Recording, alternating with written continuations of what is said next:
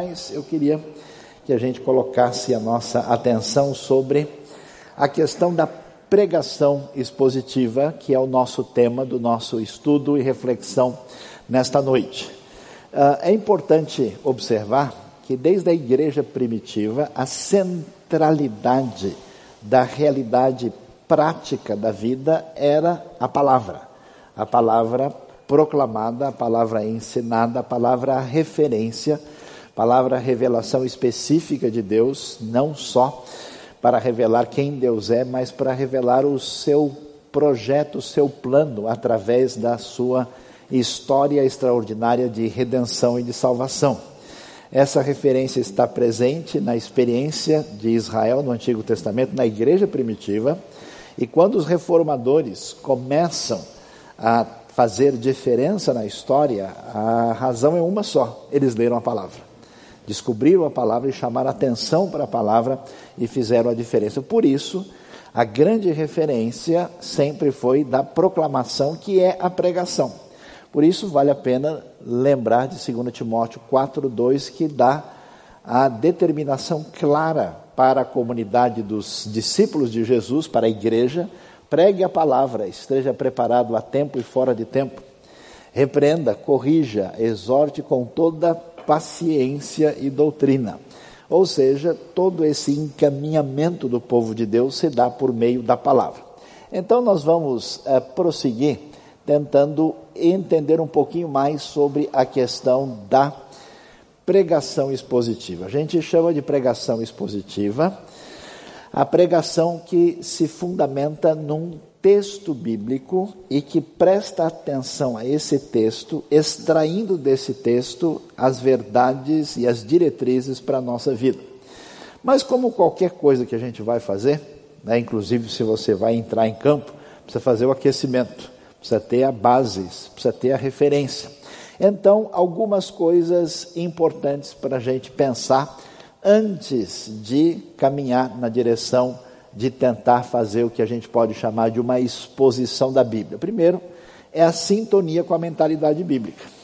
Atenção, o Ministério da Saúde Espiritual adverte, pode haver problemas na sua maneira de ler o texto. Se a gente tem uma mentalidade diferente e sobrepõe essa mentalidade sobre o texto. Por exemplo, a gente tem nas Escrituras, muitas vezes, uma série de expressões que nós, na nossa leitura, às vezes cultural, brasileira, contemporânea, coloca sobre o texto, o texto nem quer dizer isso. Quer ver um exemplo interessante? Várias vezes na Bíblia se usa a palavra coração. A palavra hebraica lev, que aparece como cardia no Novo Testamento. Ah, na vasta maioria das vezes, coração tem a ver com entendimento, tem a ver com compreensão. Às vezes se refere à interioridade do ser humano na é, recepção da palavra divina. E quando a gente fala sobre coração, aí a gente já entra naquela história de são tantas emoções, né? A gente já entra nesse lado altamente emotivo e interpreta coração da maneira que o texto não tem intenção de dizer. Por isso, um conselho importante é manter o que a gente chama de sintonia com a mentalidade bíblica. O que quer dizer isso? Você precisa estudar a Bíblia. E estudar a Bíblia no grego, no hebraico, no aramaico, no alemão, no inglês, significa estudar a Bíblia. Olha que mistério profundo. Quer dizer que você precisa gastar tempo lendo, aprendendo, lendo comentários bíblicos, introduções, bíblias de estudo, livros que ajudem a você entender como é que as coisas se dão nesse ambiente, qual é o tipo de visão, de mentalidade, de perspectiva, porque você lê uma coisa e de repente entende errado e vai ver que uma coisa é uma coisa, outra coisa, outra coisa e não compreende o que Deus está dizendo. Então, mexendo na nossa mentalidade. O Novo Testamento, por exemplo, Paulo é judeu, a sua mentalidade, a mentalidade hebraica. Ele teve uma educação grega do primeiro século, ele é um cidadão romano. Você vai estudar o texto bíblico, às vezes Paulo usa uma metáfora que se entende a partir da sua experiência de educação daquele mundo grego. Às vezes ele está falando de uma realidade que faz parte desse mundo romano. E às vezes ele está traduzindo uma ideia que é maneira de pensar o mundo da perspectiva judaica ou hebraica, se a gente preferir. E quando a gente vai pregar, tem um certo perigo, né? Que, qual é o perigo? É não pregar o texto. Já vê aquela história do pregador que todos os textos que ele prega, a mensagem sai igual? Quer dizer, então alguma coisa está diferente. É como a pessoa que faz comida e todos os ingredientes diferentes que ele usa, o sabor sai igual. Alguma coisa está fora do lugar. Portanto, perigo quando a gente vai tentar pregar sobre um texto é cair nas armadilhas de um pragmatismo, né? a gente pregar para uma coisa dar certo, no misticismo, né? quando a gente eh, faz o texto viajar, né? a famosa a teologia do viajar na maionese, que é bem conhecida, né? algum tipo de ideologismo, a pessoa tem uma filosofia, tem uma ideologia que domina a sua mente, qualquer texto que ele lê, ele faz chegar naquela ideologia política, filosófica ou de outra natureza, ou um tradicionalismo no sentido negativo da palavra, né, que a gente sempre entendeu desse jeito, mesmo que a Bíblia né, diga diferente, a gente vai uh, fazer dessa maneira. Aquele sujeito que não aceitava nenhum tipo de festa, condenava aniversário, condenava tudo, e ele estava dizendo que em festa é pecado, que festa é do diabo, que não se faz isso, e alguém disse, mas meu querido, está escrito aqui na Bíblia que Jesus foi na, no casamento em Caná da Galiléia, quer dizer que ele foi numa festa. Ele falou, mas não devia ter ido, e começou a dar as explicações. Então, ele tinha uma tradição em mente e não compreendeu isso. A mensagem expositiva, ela deve ser desenvolvida com aquilo que a gente chama de exegese responsável. Exegese é a arte de descobrir o significado original do texto a partir das ferramentas disponíveis para isso. E vamos falar um pouquinho mais sobre isso. E o objetivo é qual? É fidelidade. Afinal de contas, é muito sério. Só pessoas malucas se atrevem a fazer o que eu estou fazendo isso. Aqui hoje, o pastor Jonas falar para vocês uma palavra que é a palavra de Deus. É extremamente temeroso fazer isso.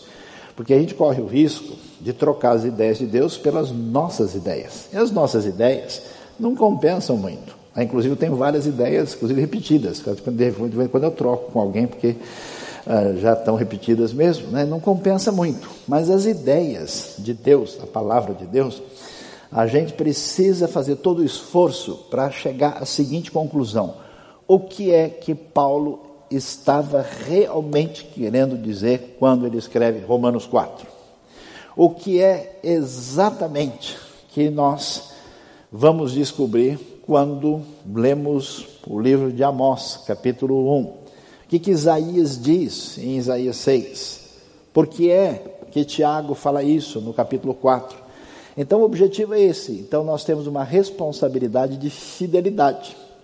Agora, quando a gente faz esse, essa caminhada de entendimento da Bíblia para poder ah, compreender né, a palavra de Deus, a gente vai dar um toque sobre isso, importante, a gente precisa ter um foco ah, ah, teológico de entendimento. Né? Tem certas palavras, tem certos textos, tem certas ah, partes de literatura da Bíblia que o foco muito claro, por exemplo, é no reino de Deus, o foco é na ideia de aliança, o foco é esperança, o foco é salvação. São temas principais que estão junto ali, próximo do texto, estão como coluna que organiza esse texto, e muitas vezes isso também trabalha com uma coisa tão importante para a gente hoje, que é o significado da vida, a razão de ser, é porque nós estamos aqui. E entendendo que pregação não é simplesmente um exercício intelectual. Pregação não é simplesmente uh, um exercício de um entendimento uh, basicamente cerebral. O foco é acompanhar a proposta que nós encontramos no Evangelho, que tem a ver com a mudança da pessoa, mudança de vida através da palavra. A palavra cria, a palavra transforma, a palavra é responsável pela criação do universo. Na nova criação, a palavra tem papel fundamental. Jesus é o Verbo de Deus E eu fico olhando e prestando atenção na minha experiência e vejo muita gente que passa anos em igreja, em igrejas, e não muda a sua mentalidade, o seu comportamento por causa da palavra. Ele procura palavras que se ajustem ao seu comportamento. O foco é mudança. E essa decorrência dessa ação dessa palavra do Evangelho é algo que vai prosseguir pela vida toda. Vamos lá pensar sobre a exegese. A exegese adequada, a exegese recomendável. Outro dia eu estava lendo um texto onde o indivíduo dizia o seguinte: não dá mais para entender o que a Bíblia disse. Olha só que coisa. Porque a Bíblia é muito antiga e foi escrita muito tempo atrás, e ele disse para mim assim: o significado do texto está perdido. Eu achei depois da conversa que quem estava perdido era ele. Mas de qualquer maneira, ele disse o seguinte: já que a gente não consegue achar mesmo, então a gente lê o texto, acha bonito e coloca nosso sentimento, nossa impressão lá. Então o texto só serve como uma plataforma de expressão daquilo que a pessoa já tem na cabeça ou no coração. É um uso indevido do texto. Mas o que, que a exegese, baseada no que a gente chama de interpretação histórico-gramatical? Essa interpretação é um conceito que é muito bom, que é dito pelo Roy Zuck, um autor interessante que a Vida Nova publicou sobre a interpretação bíblica, diz que sustenta que a Bíblia não é um conjunto de conceitos abstratos e atemporais que pode ser usado plenamente de modo simples e direto, mas sim uma mensagem inserida no contexto histórico e cultural dos seus autores. Que é aquele negócio, é o versículo solto, que o sujeito vai, né? Abre lá, ver o que Deus vai dizer para mim hoje. Vai lá. E desceram alguns irmãos da Judéia dizendo, ah, desceram alguns da Judéia dizendo aos irmãos, se vocês não se circuncidarem conforme o costume de Moisés, de maneira nenhuma poderão ser salvos. Nossa, mas é isso que Deus está dizendo? Então deixa eu procurar um médico agora. Não, está errado. A ideia não é essa. Você tem um texto que aconteceu na sua realidade temporal distante, e para a gente ter acesso a isso, a gente tem que descobrir que essa mensagem foi inserida e eu preciso ir atrás dos elementos que me permitem compreender esse texto. Meus queridos, nós vivemos na melhor época da história. Vocês têm comentário bíblico de boa qualidade, inclusive em português. A gente tem Bíblias de estudo de grande utilidade. A internet é um perigo, tem campo minado, há coisas que realmente uh, a pessoa, depois de ler, complica mais ainda né, do que ele já estava antes. Mas a gente tem muita coisa que hoje traz para a gente uma coletânea dos estudos que foram feitos e permitem que a gente entenda o texto bíblico cada vez mais. Aliás, saibam vocês que tudo isso foi possível especialmente através das grandes descobertas arqueológicas que só começaram a partir do início do século XIX. Quem estava antes do século XIX nunca teve acesso a isso. Essas descobertas, com tudo que a história revelou, trouxe para a gente todo um pano de fundo, uma compreensão que ajuda a gente a entender o texto de maneira muito mais nítida a partir da intenção do texto original.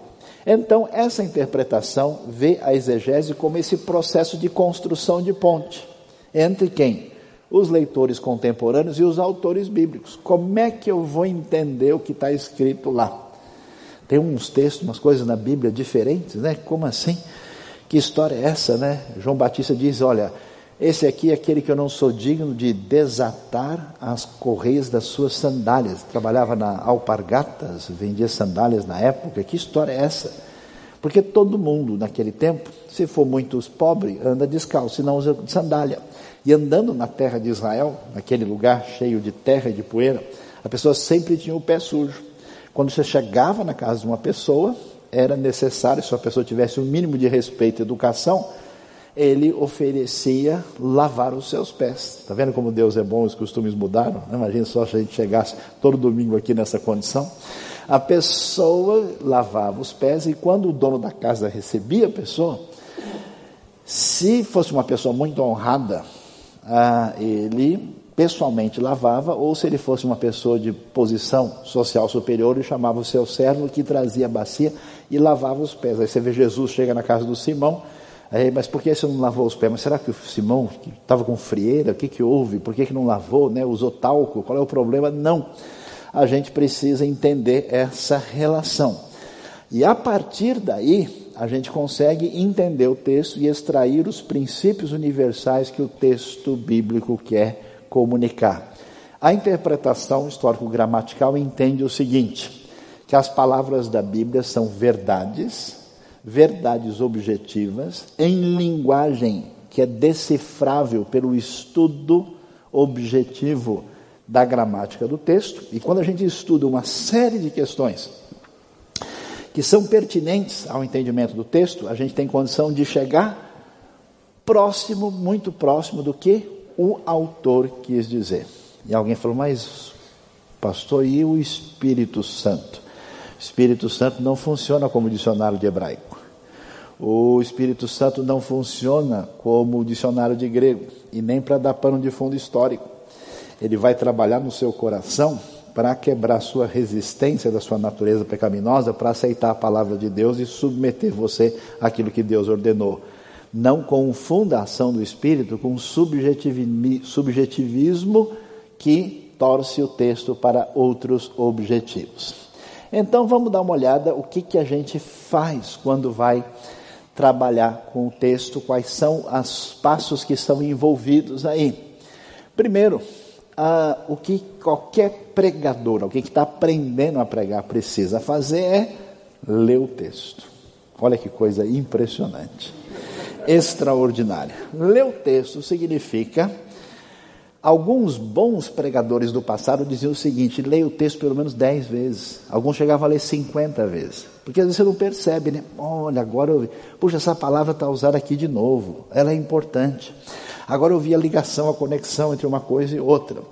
Então, existem alguns princípios fundamentais de interpretação, como o nosso foco aqui não é hermenêutica, e o nosso querido doutor Jonas aí tem muito a, a colaborar para dar a diretriz melhor para todos, a gente precisa, em função dessa referência hermenêutica, ler o texto com atenção e fazendo observações. Uma coisa boa é você, separando o texto, ler e fazendo as anotações que vêm dessas observações. Olha, interessante, a palavra conhecer aqui aparece quatro vezes.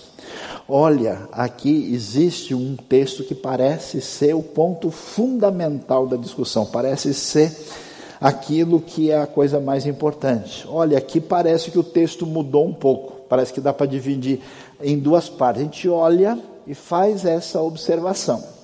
E em seguida, depois que a gente leu bem, escutou direito a história, leu bem a poesia, aí a gente vai atrás da compreensão do conteúdo da exegese, que é o que? Consultar ferramentas que vão dizer para a gente quais são os elementos que não estão óbvios no texto e que as informações, elas específicas, vão nos ajudar a entender o nosso texto de maneira diferenciada. Às vezes é uma observação linguística, às vezes uma observação histórica, às vezes uma observação literária. Então, quando você tem uma boa Bíblia de estudo, um bom comentário bíblico, muitas vezes o autor já diz: olha, aqui no verso 4 nós temos uma questão interessante. Aqui no verso 7, essa questão importante precisa receber a atenção.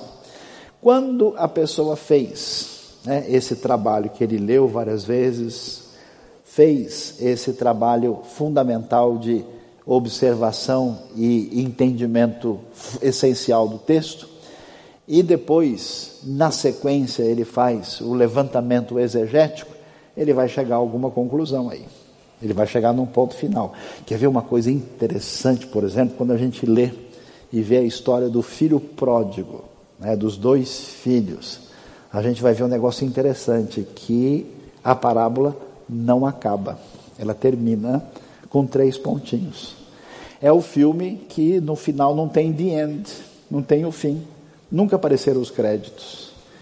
E por quê? Porque é intencional. Porque na estrutura literária da parábola está faltando a resposta do filho mais velho. É para ele baixar a bola e dizer: Pai, olha, eu não tinha entendido, desculpa, eu estou é, em pecado, eu peço o seu perdão. E ele não reage. Essa, esse silêncio eloquente do texto tem sentido especial e uma boa orientação vai nos ajudar a entender o que está, que tipo de análise é essa, é de natureza literária. Quando você descobriu, quando você compreendeu o essencial, você vai chegar a uma conclusão. Olha, esse texto está querendo dizer isso. Você vai chegar a um acesso que a gente pode chamar de uma teologia específica desse texto. Esse texto está dizendo que o Deus que promete não falha. Esse, Deus, esse texto está dizendo que a pessoa que não se arrepende vai ter consequências terríveis. Esse texto está dizendo que aquele de quem a gente mais esperava não tem qualquer retorno, e aquele que a gente nunca imaginou, essa pessoa reage e recebe a palavra divina. Então você vai encontrar. E quando você acha essa teologia específica, é importante que você faça a relação, a conexão com a visão geral que a Bíblia diz a respeito disso. Porque às vezes você fala né, de um texto específico, o sujeito vai falar lá do profeta Naum, ele não sabe nem se é Naum ou se é na 2, ele confunde, mistura, porque Naum está escondido em algum lugar dentro da sua Bíblia, né? E ele chega a uma conclusão, mas aí ele tem dificuldade de fazer relação com a mensagem fundamental e essencial do Evangelho. E aí, uma vez que ele trabalhou com a interpretação, fez exegese, conseguiu entender o ensino teológico fundamental do texto e relacionou isso, aí vem a aplicação à vida. E aí tem um negócio muito interessante, fundamental. Tan, tan, tan, tan. Preste atenção. Todo texto ele tem uma situação significativa, forte de vida, que é a razão da sua elaboração e a razão do seu impacto na história da igreja do povo de Deus. Então você vai descobrir por que, que esse texto é tão forte. Se você estudar e entender direitinho, você vai perceber o que está acontecendo. Que, que, pega um livro como o livro de Jonas, por exemplo. Você vê que o livro de Jonas é uma grande ironia. Porque as pessoas de quem a gente espera muito, começa com o profeta de Deus, que é difícil. A gente vai ver a história, vai ver que o marinheiro cananeu que entra no navio se converte a Deus ó, assim os caras mais complicados do mundo, que são os ninivitas, se arrependem, de modo que até boi jejua no arrependimento deles. Impressionante. Enquanto isso, a gente vai ver que aparece tantas vezes na Bíblia que aquele de quem a gente espera muito não reage adequadamente e aquele que a gente diz não tem solução para essa pessoa, a reação é completa. Então você vai ver como é que você aplica isso à vida? Como é que a crise que tem no texto, a pergunta que não tem no texto é semelhante à pergunta que as pessoas têm para você fazer a conexão.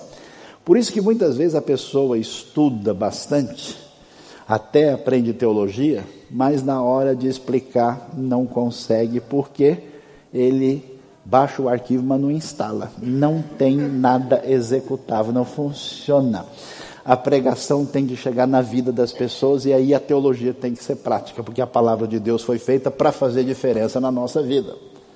Mas tem aqueles irmãos que são os formigões de Jesus, os cabeçudos de Cristo, e eles só às vezes estudam, mas isso não se transforma em realidade. E aí vem, depois disso, a transmissão da mensagem. Vamos falar um pouquinho sobre isso. Né? Que às vezes a pessoa até descobriu uma verdade maravilhosa, ele entendeu o texto, ele fez a exegese, ele acabou com os livros de teologia da editora, da livraria, do seminário, fez a obra perfeita.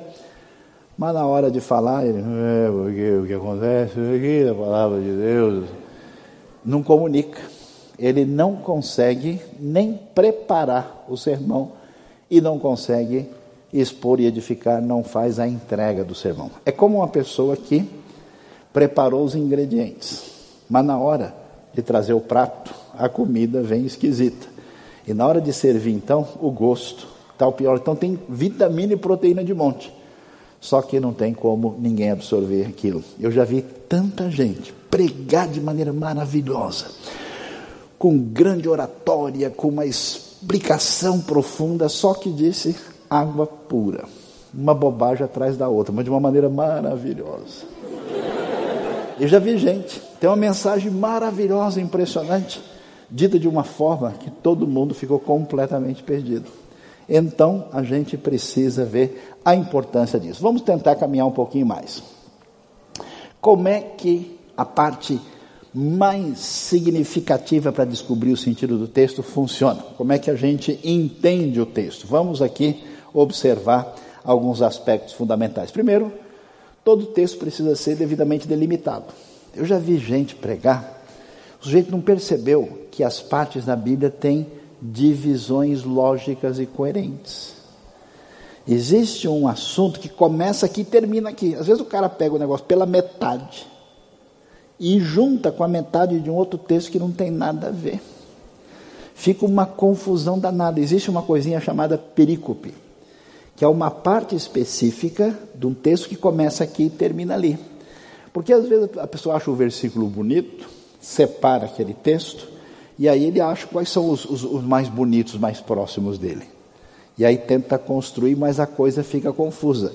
Se você não pega a coisa desde onde começou, você não entende nem por que aquele texto chegou onde chegou. Ele está numa relação de coerência e continuidade.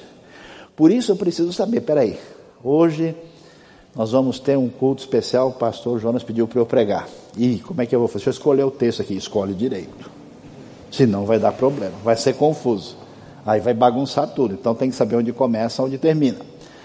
Depois, não é uma questão tão complicada, mas às vezes nós temos o que a gente chama de questões textuais. Você vai descobrir isso quando você usa duas, três traduções da Bíblia diferentes. Você olha uma rota e fala, nossa, isso aqui diz um negócio. Às vezes é uma coisa pequena. Por exemplo, tem um rapaz, lá em Gênesis capítulo 10, que o nome dele é Rodanim. Mas em outras Bíblias ele chama-se Dodanim. Bom, se o nome dele é Rodanim ou Dodanim, não afeta você nem a mim.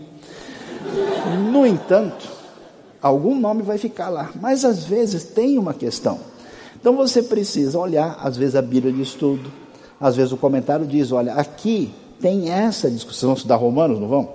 Em Romanos tem lá justificados pela fé, nós temos paz com Deus por nosso Senhor Jesus Cristo. Mas tem versão que põe tenhamos paz com Deus. Erromen do grego. Erromen indicativo ou subjuntivo? Omicron ou ômega? Quem foi abençoado, levante a mão, né? O que quer dizer isso? São questões que a pessoa tem que ver. Se você for analisar, estudar, a melhor opção é temos e não tenhamos até por razões teológicas, mas também em função do texto como tal. Ah, tem uma questão ou outra que você tem que prestar atenção se precisa olhar. Depois, análise do contexto histórico. Se você não sabe quem escreveu, quando escreveu, por que escreveu, em que situação, a sua compreensão completamente equivocada. É igual o sujeito que não queria colocar os filhos na escola. Mas por quê? que a Bíblia diz que não precisa. Como não precisa? Está escrito lá. Não é necessário que ninguém vos explique, vos ensine coisa alguma, porque vós sabeis todas as coisas, pois tendes a unção do santo. Olha só, a pessoa entendeu que o verdadeiro crente é aquele que não aprende mais, porque ele já sabe todas as coisas, entendeu errado. Se ele entendesse o contexto de 1 João, o que quer dizer conhecimento lá, que, que tem a heresia pré-gnóstica em conflito com os ensinamentos do Evangelho, aí muda tudo. Aí, ah, Coisa boa da gente dar aula para os alunos é quando eles fazem, ah, que aí a ficha caiu, aí entendeu. Então, o contexto histórico é fundamental. Depois, análise linguística, que envolve questões semânticas e sintáticas. Você não precisa usar essa terminologia complicada. Eu estou fazendo isso aqui na maldade com vocês. Né? Mas você tem que entender que quando a gente entende certas palavras fundamentais, quando a gente entende por que, que uma frase, vocês vão estudar Romanos agora, quantas conjunções têm valor importantíssimo no livro de Romanos. Quantos termos tão preciosos que o amigo Tertuliano ó, sofreu aí para transformar aquilo que o grego tinha para jogar na língua latina, para chegar à nossa tradição ocidental. Então, essa análise é importante. Quando você tem um bom comentário, uma Bíblia de estudo, os pontos importantes, né? O GPS aí exegético diz, olha, aqui você presta atenção, porque senão você é multado. Aqui a coisa é séria. Análise literária geral e análise literária específica. Ah, vou pregar sobre o Apocalipse, vai ser o fim do mundo. Como é que vai ser esse negócio? A gente vai ler o Apocalipse do jeito que ele lê, a, a narrativa que aparece no começo de Marcos? Não, a literatura é diferente. Eu vou ler isso de maneira mais literal ou menos literal? Que livro é esse? É profético? É narrativa? Jesus entrou em Jericó. Olha que coisa maravilhosa, estou sentindo aqui que Jericó significa, não significa nada, significa Jericó. O texto é narrativo. Jesus entrou em Jericó significa que ele entrou em Jericó. E lá ele encontrou o cego. O cego quer dizer cego. Se você não vê isso, o problema mais sério está com você. Não é o caso. Mas quando eu vou ler um texto específico, às vezes nessa literatura maior, eu tenho uma literatura específica que, por exemplo, recentemente os estudiosos estão prestando muita atenção ao que eles chamam de quiasmo ou quiasma que significa uma maneira que os antigos hebreus criaram para as pessoas não esquecerem do texto. Então o texto conta a verdade organizando ela de maneira A, B, C, D, depois C, B, A. De modo que você vai ver que a coluna vertebral literária é o ponto D. Isso é a intenção de quem escreveu. Ou seja, o negócio é sério. Tem que fazer direito. Amém, pessoal? Esse amém acho que vai me levar a tomar um copo d'água aqui. Vamos tentar. Vamos ver. É muito importante no entendimento real daquilo que Deus quer nos dizer e nos ensinar. Aí, entendendo isso, eu vou caminhar aí para a, a direção do desfecho da nossa reflexão, falando da próxima parte envolve como é que a gente deve transmitir essa mensagem. Você estuda, interpreta, faz exegese, usa as ferramentas, entende o sentido do texto, mas o que está envolvido agora nessa caminhada que tem a ver com o preparo da mensagem e a transmissão da mensagem? Como a gente mencionou, é importante ver isso. Você, ao pregar, vai preparar alimento para a vida das pessoas. Você vai trazer a mensagem de Deus de modo que isso vai fazer diferença na vida das pessoas. A gente conhece muitas pessoas frequentando comunidades em que eles têm pregação que é da Bíblia. Essas pessoas são alimentadas. E ser alimentado nem sempre é gostar do que ouviu. Ser alimentado nem sempre é ter uma experiência imediatamente agradável. Ser alimentado significa receber a palavra de Deus do jeito que Deus deseja que ela chegue na nossa vida. Mas essa atitude de quem prega deve ser semelhante a quem prepara uma refeição. Jesus falava muito de comida, falava de pão, falava exatamente dessa mensagem de Deus traduzida em termos de sentido de alimentação. O que, que é necessário? Se você vai pregar e vai trazer essa exposição da palavra de Deus, primeira coisa importante é o sujeito ter sintonia com Deus. Talvez você já ouviu o pregador que até conhece, eu já vi pessoas estudiosas, conhece muito, especialista em línguas originais, conhece uma quantidade enorme, mas se você vê, é a diferença do sujeito que conhece o salmo do pastor e conhece o pastor do salmo. Você vê que a mensagem que ele está falando não atinge a sua vida, porque ele não tem sintonia com Deus. Se você vai trazer a palavra de Deus, a pergunta é como é que está a sintonia do seu coração, da sua pessoa com o Senhor da palavra. Senão você vai fazer bagunça com essa palavra. E vai torcer essa palavra. Vocês lembram que um dos grandes pregadores da palavra de Deus chama-se Satanás. Satanás chega para Jesus de Bíblia na mão. Você nunca leu lá no Salmo 91? E pega logo o 91, que o pessoal diz que assusta ele. Deixa aberto na casa para ele correr. Mas ele foi pegar logo esse. Pegou o 91, mas está escrito que se o senhor pode se jogar daqui, vai dar tudo certo. E Jesus responde na palavra. Então, a palavra de Deus sem sintonia com Deus pode virar uso para outros objetivos. Segundo, sintonia com conhecimento bíblico teológico. Pessoal, não tem como inventar. Não adianta viajar na maionese. Ah, mas eu senti assim. Problema seu.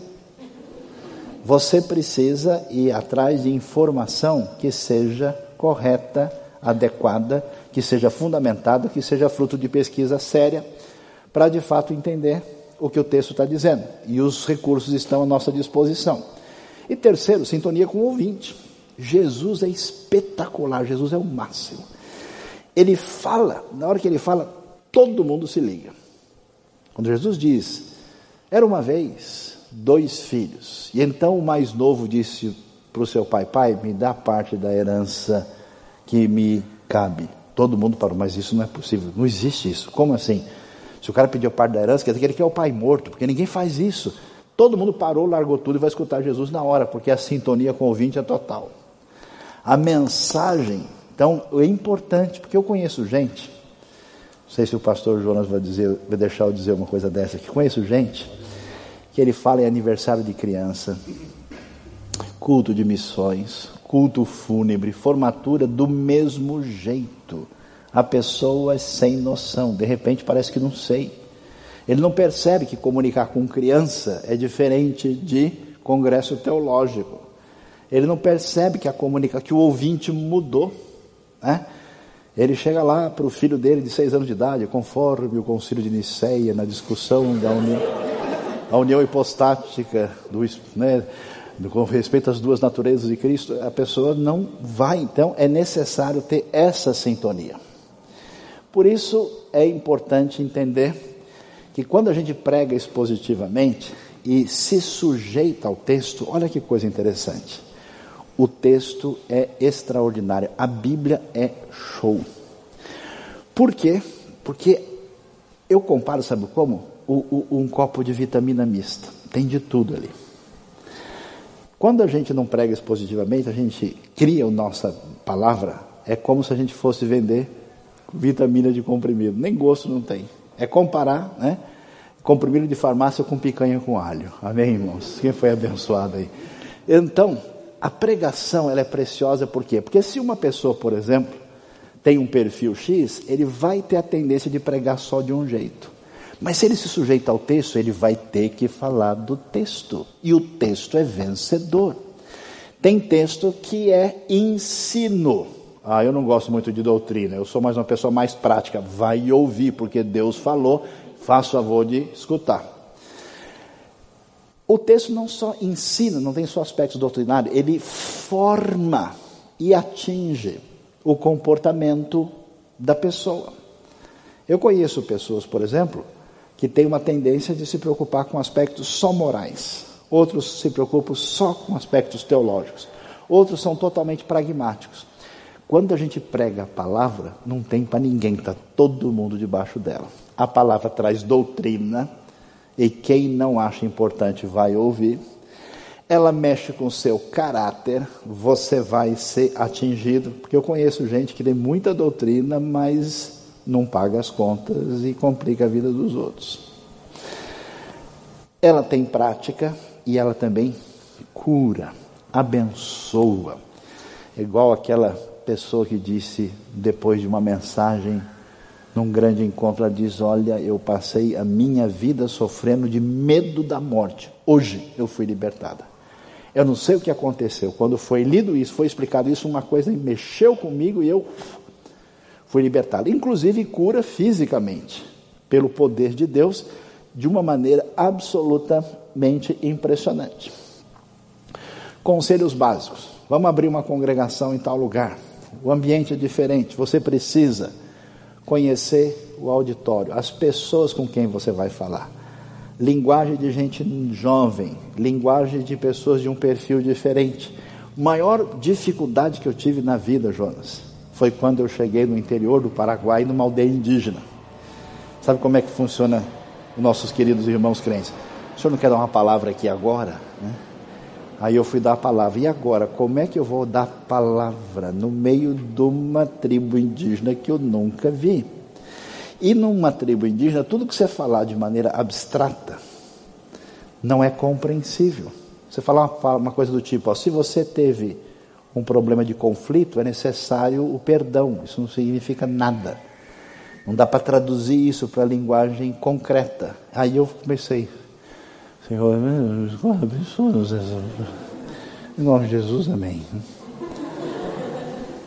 E aí eu falei, então às vezes você brigou com alguém, o negócio está difícil, você não consegue olhar na cara da pessoa porque tem uma pedra aqui dentro, está duro. Aí você vê a pessoa, a pedra está aqui. Você tem vontade de virar a cara quando ela passa. Não pode deixar a pedra, tem que quebrar a pedra. E orando para dar certo, né? Vai que eles vão quebrar pedra em cima de mim depois, né? E aí tentando traduzir isso para a linguagem simples e concreta. Porque se eu fosse falar de outra maneira, eles não iam entender absolutamente nada. Fale a linguagem das pessoas, fale sempre um pouco acima, para que as pessoas tenham um esforço de ir além delas mesmas, mas sem exagero. Porque às vezes a pessoa vai pregar, e aí ele estudou grego, oh, estudou hebraico, aí acabou a pregação, conforme diz o grande léxico Bauer Arding English, hologos, hologos, Conheço gente assim, o cara fez um semestre de línguas e logo ele começa a falar línguas estranhas na igreja. Né? Ele não usa aquilo de maneira adequada. Ele exagera e vai além. Se você se distanciar na comunicação, você não fala nada com a pessoa. Não é necessário pregar tempo demais. Eu já fui num casamento que metade dos padrinhos desmaiaram. O cara pregou duas horas no casamento. Quase que a gente teve várias cerimônias, né? O casamento e o sepultamento de alguém do lado, né? E a coisa mais importante, aqui que aqui está o foco da questão, atenção. Quando você estuda a Bíblia e estuda direito um texto, você vai descobrir o ouro que está lá. Tem um tesouro, tem uma mensagem que é um elemento doutrinário, um conceito importante sobre Deus, uma necessidade. Quando você acha isso, você vai achar a razão de ser do texto. Por que, que esse texto surge e diz o que ele diz? Por isso que pregação não é uma aula sobre um monte de coisa diferente. Aquela coisa que o sujeito chega. Você ouviu a mensagem? Hoje eu ouvi. O que, que o pastor pregou? Sobre a Bíblia. E aí, sobre o que ele falou? Ah, falou Gênesis, Cantares, Apocalipse, Jó, 2 Timóteo. Ele falou a palavra, a palavra, né? Mas sobre o que ele falou? Ele falou sobre tudo. Quem prega sobre tudo, prega sobre nada. Porque não tem foco. Então, se tem uma mensagem, a mensagem hoje é o seguinte, pessoal: Deus diz: perseverem na fé. Vocês vão passar por tribulação, vocês vão passar por perseguição, vocês vão ter desânimo. Não é a primeira vez que isso acontece. O texto diz isso: uma, duas, três perseverem firmes, porque Deus mantém-se soberano e vai abençoar a vida do seu fiel, ainda que ele esteja numa situação complicada. Agora, quando a pessoa prega e não chega em lugar nenhum, ninguém vai chegar em lugar nenhum. A mensagem é uma mensagem, porque às vezes a pessoa quer fazer um negócio bonito e acaba se atrapalhando. Conselhos básicos. Pregue visando mudança de vida. A mudança de entendimento. Qual é a dificuldade do nosso Brasil evangélico? É a não transformação da mente, a não transformação de conduta, a não transformação na área de caráter. A pregação, ela tem o objetivo de atingir a vida das pessoas. Não pode ser apenas um exercício em que a gente transforme aquilo numa explicação que satisfaz a curiosidade das pessoas. A pessoa precisa ser atingida pela palavra. Saiba usar ilustrações, momento certo, ilustração certa. A pessoa está pregando, né? Chega naquele momento mais então, naquela hora, o filho arrependido chega diante do pai. Conhece aquela do português? Ah, mas agora, como é que você é cara contar um negócio nesse momento? Matou tudo. Ou então o contrário, né? No momento super alegre, meus irmãos, eu tinha um parente que ele teve três sobrinhos que morreram no mesmo dia, tal. Ele vai contar isso no casamento, né? Então a coisa, mas é sério. Eu conheço pessoas que usam ilustrações que é quase como uma destruição daquilo que a pessoa tentou colocar ah, de maneira clara. Seja contemporâneo no sentido de explicar as coisas de modo que faça sentido para quem está ouvindo hoje. Comece com boas novas e termine de maneira apoteótica. Quer dizer, ninguém vai pregar se não apresentar a coisa do jeito que, que o Evangelho é? Boa notícia. Pessoal, tem coisa boa, interessante, valiosa para a sua vida. Puxa o pessoal para ouvir. E você tem que terminar, porque você já viu o pregador que vai, vai, ele já está terminando pela terceira vez. E concluindo, e quase concluindo, e chegando não sei aonde, e não chega em lugar nenhum, a coisa precisa terminar com a cereja de, do bolo fechando. E olha a conclusão que a gente descobre hoje, quando lê Abacuque, capítulo 3, é que ainda que tudo dê errado, a figueira não floresça, Abacuque não vai apenas ser consolado, ele não vai apenas ficar confortado, ele vai exultar no Deus da sua salvação, porque depois da sua experiência com Deus, nada abala a sua fé e sua confiança. Precisa fechar direitinho. Complicado para a gente que começa a pregar é que ele não é mais ele. Começa a imitar a voz de um pregador conhecido. Começa a imitar o jeito da pessoa. Alguns até vestem a mesma roupa da pessoa e fica tentando ser igual aos outros. Bobagem. Só você pode ser você. Ninguém pode ser você. Portanto, seja você. Olha que filosofia profunda. Nunca tente ser ninguém. Você vai pregar? Seja natural. Fale do jeito que você é. Deus criou exatamente pessoas com essa diversidade para ser uma benção no mundo todo. Então não force uma situação. A Bíblia tem o quê? 40 autores diferentes: profeta, pastor de rebanho, médico, legislador, todo tipo de gente. Então é importante que haja pessoas, não procure reproduzir ninguém. Às vezes eu escuto algumas coisas no rádio, eu vejo pessoas imitando até o timbre exato da voz de um líder que ele admira. O começo é fundamental. Se você na sua mensagem não conseguir chamar a atenção das pessoas que você vai falar algo importante, você vai perder.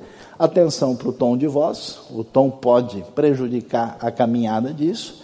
Fale a língua de hoje, e quando a gente estuda pregação e vai fazer a pregação expositiva, na prática a pessoa fala: vai fazer o curso, é importante fazer gestos. Aí ele começa a fazer, só que os gestos são artificiais, né? Então, naquele dia, Jesus estava ali, e então, quando ele foi na sepultura, não, não era aqui, né? não funciona. Não, não faça nada que seja. Eu, eu, conheço gente que foi aprender a pregar, sabe o que a pessoa fez? Ficava no espelho fazendo o gesto, imitando, fazendo assim e tal, e depois ele tentava reproduzir. Fica engraçado, porque é claro que não é natural. Bobagem fazer isso, não é por esse caminho. E, portanto, a gente uh, tem esses conselhos de ordem prática. A única esperança que nós temos para a nossa vida é a palavra de Deus. Palavra de Deus que salva, palavra de Deus que cura, que transforma, que ensina e que direciona a nossa vida e a única esperança que esse mundo tem. Portanto, estude a Bíblia, aprenda a pregar a Bíblia, pregue de maneira expositiva, siga esses conselhos e que Deus abençoe a toda a Igreja Batista da Palavra com todos que aqui estão. Muito obrigado, que Deus nos abençoe nessa noite.